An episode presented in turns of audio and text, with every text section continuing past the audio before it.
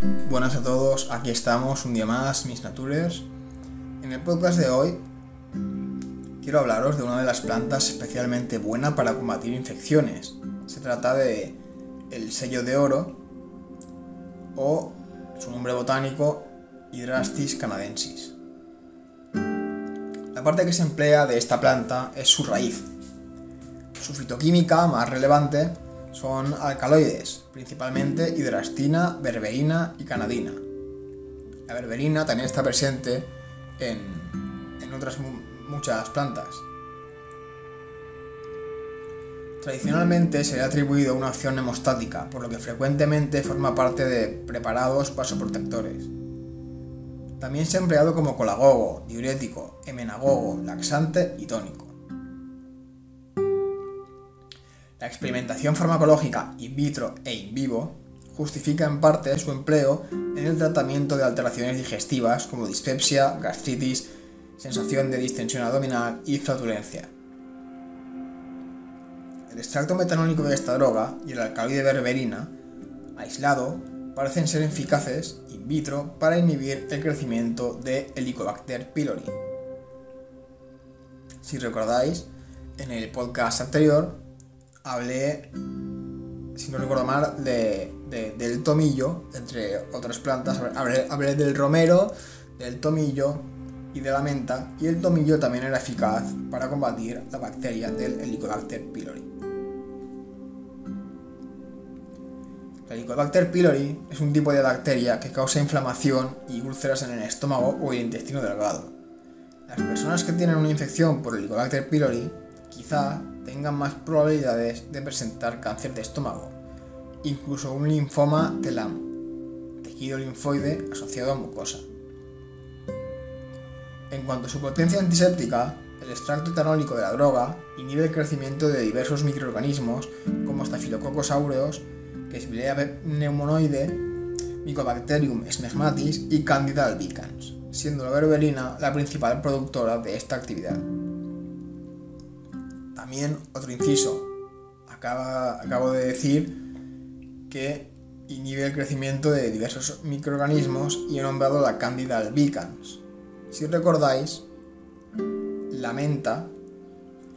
No, la menta era, eh, valía para la menstruación dolorosa, perdón. El tomillo, al ser tan potente antiséptico y antibacteriano, también funcionaba en caso de, de tener una candidiasis de tener Candida albicans por encima de lo normal. Porque la Candida es un hongo que todo el mundo tenemos. El problema está cuando está desproporcionado para arriba. Algunas investigaciones indican un posible efecto inmunoestimulante tanto de la droga como de la berberina aislada, por lo que se utiliza en combinación con otras plantas medicinales como la equinacia para el tratamiento del resfriado común. Yo personalmente no recomendaría utilizar dicha planta combinada con la equinacia para el resfriado común, puesto que la equinacia purpúrea ya es lo suficientemente potente como inmunoestimulador.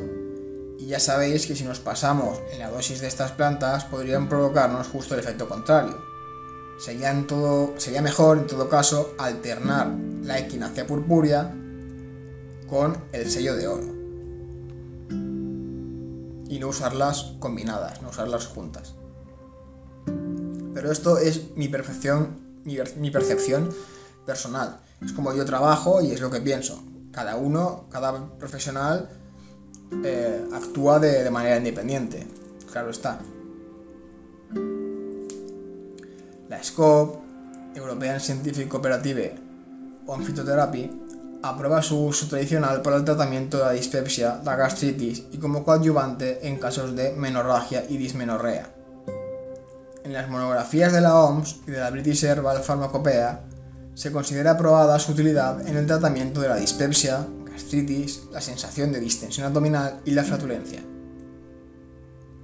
Un ensayo clínico en el que participaron 32 pacientes hipercolesterolémicos demostró que la administración de un gramo al día de berberina durante tres meses redujo el colesterol total, los triglicéridos y el colesterol LDL, sin que se apreciaran efectos secundarios. Tradicionalmente se ha utilizado esta planta para el tratamiento de varices, hemorroides, úlceras bucales, cistitis, dismenorrea, hemorragias uterinas, vaginitis, congestión nasal y acúfenos. Tribus americanas empleaban esta droga para el tratamiento de problemas de la piel, para eczemas, para trastornos digestivos y para lavados oculares en casos de conjuntivitis.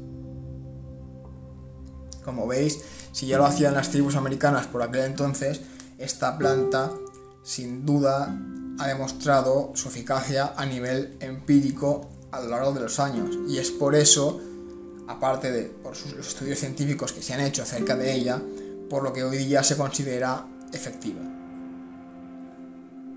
En resumen, que el sello de oro es una hierba que destruye una amplia variedad de organismos como bacterias, levaduras, hongos y parásitos dañinos. Es especialmente útil para las infecciones del tracto urinario, infecciones respiratorias y candidiasis, y además estimula el sistema inmunológico.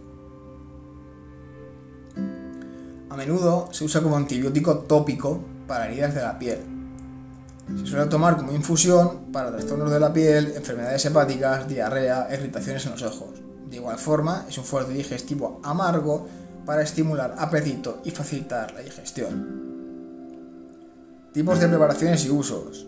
Pues o en infusión o en decocción. Contraindicaciones y advertencias. Embarazo e hipertensión. ¿Por qué pensáis que es está contraindicada esta planta en casos de hipertensión. Pues veréis, esta planta, pese a no ser hipertensiva de per se, está contraindicada en casos de hipertensión porque es, al igual que la equinacia, inmunoestimulante.